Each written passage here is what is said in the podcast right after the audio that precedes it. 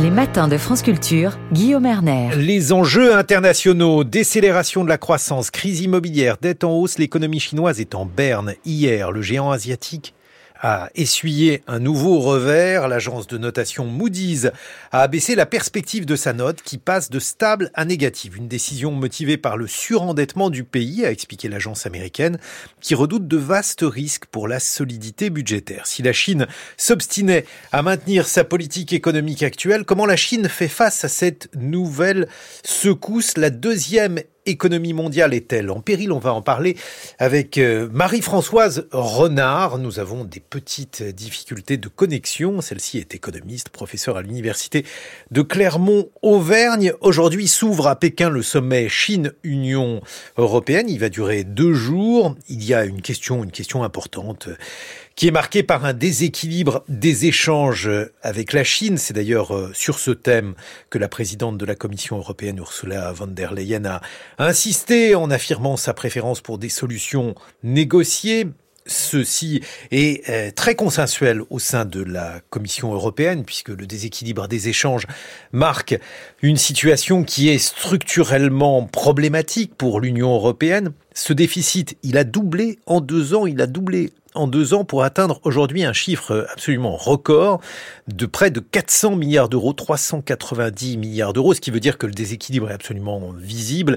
Les exportations chinoises vers l'Union européenne sont trois fois plus importantes que celles de l'Union européenne vers la Chine et euh, ceci a priori ne s'arrêtera pas, cela pourrait même s'empirer puisque il y a la question euh, des euh, voitures et notamment des voitures électriques. Les voitures électriques chinoises sont meilleures marché que celles qui sont proposées aujourd'hui euh, sur notre marché intérieur et s'il n'y a pas un relèvement des droits de douane ou une manière ou une autre pour taxer ces voitures, eh bien il y a fort à parier que ce déficit commercial donc euh, de l'Union européenne vis-à-vis de la Chine se creuse encore. Mais dans le même temps, il s'avère que la croissance chinoise ralentit. Alors comme vous le savez, eh, dans les matins, on vous en a longuement parlé. Il y a notamment la question donc de la crise immobilière chinoise. La crise immobilière chinoise, elle a été particulièrement importante. Or, l'immobilier en Chine représente pratiquement 25% de la main-d'œuvre. On considère qu'il y a eu une sorte de bulle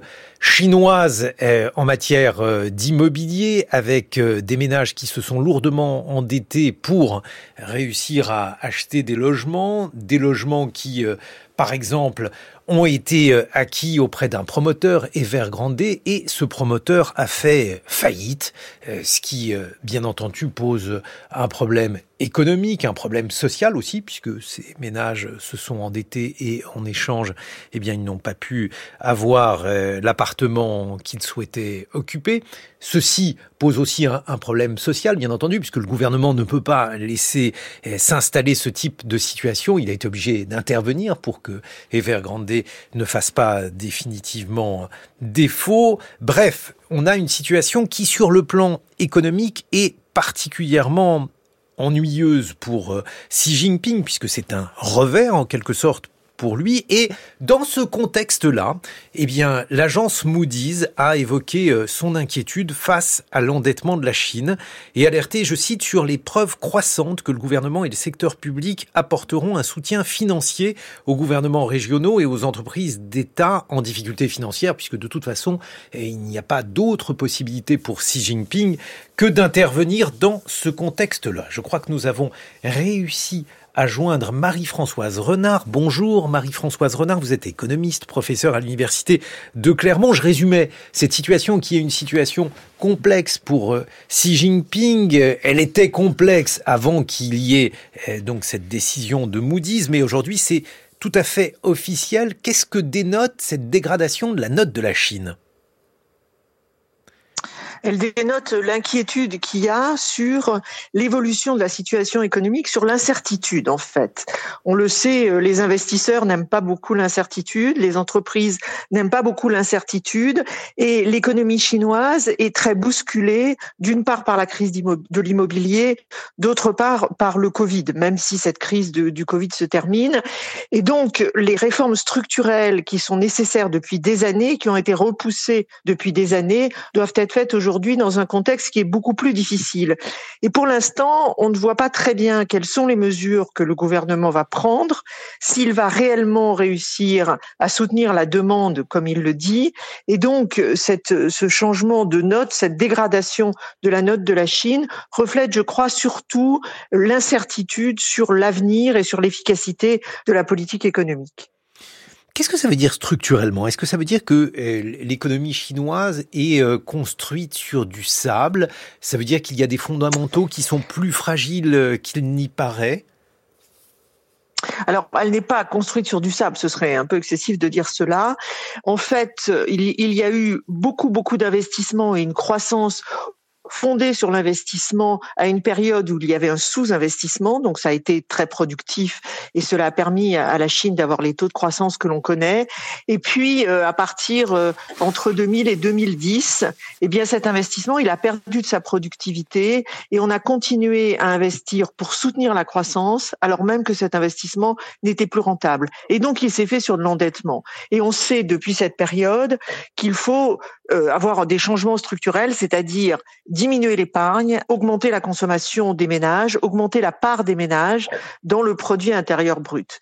Alors, ces, ces réformes, elles ont toujours été reportées parce qu'il y a eu la crise financière et parce que très régulièrement, le gouvernement a fait le choix de soutenir les entreprises et donc de soutenir l'offre plutôt que de soutenir la demande. Et aujourd'hui, la question est la suivante, qui va payer? Si on augmente la part des ménages dans le, dans le PIB, cela veut dire qu'on diminue celle du gouvernement central ou des gouvernements locaux ou des entreprises.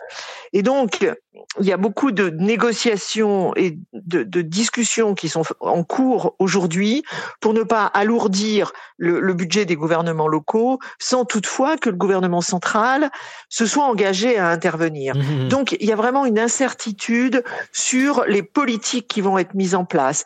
Ce qui va se faire probablement, ce qui est un peu dans les tuyaux, on pourrait dire, c'est de faire une réforme fiscale, euh, notamment par de, de la taxe immobilière, pour que les gouvernements locaux aient d'autres ressources, parce que les gouvernements locaux ont de plus en plus de choses à payer et de moins en moins de ressources. Mais dans le contexte actuel, c'est difficile à faire, et donc on ne sait pas, on n'a pas l'impression que le gouvernement veuille faire des transferts. Il n'y a pas énormément de politique sociale, et donc je crois que la question aujourd'hui, c'est le problème aujourd'hui, c'est beaucoup l'incertitude sur l'efficacité de la politique économique et à partir de quand on verra une amélioration structurelle.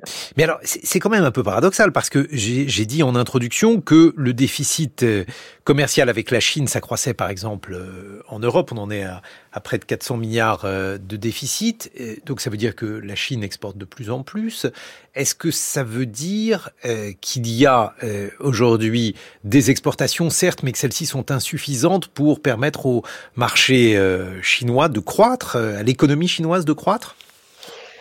Alors en fait, la, la stratégie aujourd'hui du gouvernement chinois, c'est de substituer de la demande domestique à la demande mmh étrangère, notamment pour être moins dépendant de eh l'étranger. On voit bien que le commerce international est de plus en plus lié à des questions géopolitiques. Mhm. Et donc, euh, ce, cette double circulation qu'a présenté Xi Jinping, euh, c'était notamment de, que la demande intérieure se substitue à la demande extérieure, parce que la Chine a toujours un excédent commercial, mais on voit bien qu'il y a un ralentissement de la demande mondiale, et donc le gouvernement chinois veut limiter la dépendance euh, au commerce international. Et pour l'instant, il n'a pas vraiment réussi, même s'il y a une croissance de la consommation, elle est insuffisante euh, par rapport aux objectifs. Mais alors, est-ce que ça veut dire euh, là aussi que cette substitution, donc elle ne se fait pas suffisamment vite ou en tout cas de, de manière suffisamment ample Ça veut dire, j'imagine, qu'il faudrait que la demande intérieure croisse, Marie-Françoise Renard, pour que cette substitution, elle se fasse euh, comme Xi Jinping l'entend? Oui, c'est ça. Et pour que la demande intérieure croisse, la demande des ménages, il faudrait soit qu'ils épargnent moins donc qu'ils dépensent plus parce qu'ils ont plus confiance en l'avenir ou qu'ils aient des revenus supplémentaires. Or, la grande difficulté aujourd'hui, c'est que l'immobilier représente les deux tiers du patrimoine des ménages, déjà parce qu'il n'y a pas beaucoup d'alternatives. Donc, les ménages ont été euh, extrêmement pénalisés et rendus inquiets par cette crise de l'immobilier, donc ils sont pas vraiment prêts à dépenser. Ils ont tendance à continuer à épargner en raison de cette incertitude sur l'avenir. Hmm. Alors qu'est-ce qui peut se passer maintenant? Qu'est-ce que Xi Jinping pourrait faire pour relancer la demande intérieure? Puisque si on vous suit, euh, la question, elle se passe plutôt à l'échelle du marché intérieur. Oui. Euh, donc euh, la, principale mesure qui peut être faite, c'est d'augmenter les revenus des, consommateurs, de les augmenter de façon substantielle, mais on n'a pas répondu à la question de savoir qui allait payer. Et donc, je pense que pour l'instant, on voit bien qu'il n'y a pas de mesure clairement annoncée. Le gouvernement annonce régulièrement qu'il va soutenir la demande. Mais pour l'instant, on ne sait pas comment. Et donc, euh, ça, ça, explique l'incertitude que l'on a. Alors, bien sûr, le gouvernement intervient pour limiter euh, les niveaux d'endettement, pour lisser un petit mmh. peu la crise immobilière, mais ça ne suffit pas pour rétablir la confiance. Mmh. Donc, euh, il n'y a pas vraiment la politique de redistribution, elle est insuffisante. Donc, la santé coûte cher. Donc, cela voudrait dire une amélioration des services publics, une amélioration de la répartition des revenus en faveur de la classe moyenne. L'idée, c'était qu'il y ait un développement de la classe moyenne avec une partie de la population qui pourrait consommer beaucoup plus. Mais avec le coût euh, de l'éducation, le coût de la santé, l'incertitude sur l'immobilier, eh bien, les ménages ne sont pas tellement incités à dépenser leur argent, donc ils continuent à épargner. Merci beaucoup Marie-Françoise Renard. Je rappelle que vous êtes économiste, professeur à l'université Clermont-Auvergne et responsable de l'Institut de recherche sur l'économie de la Chine.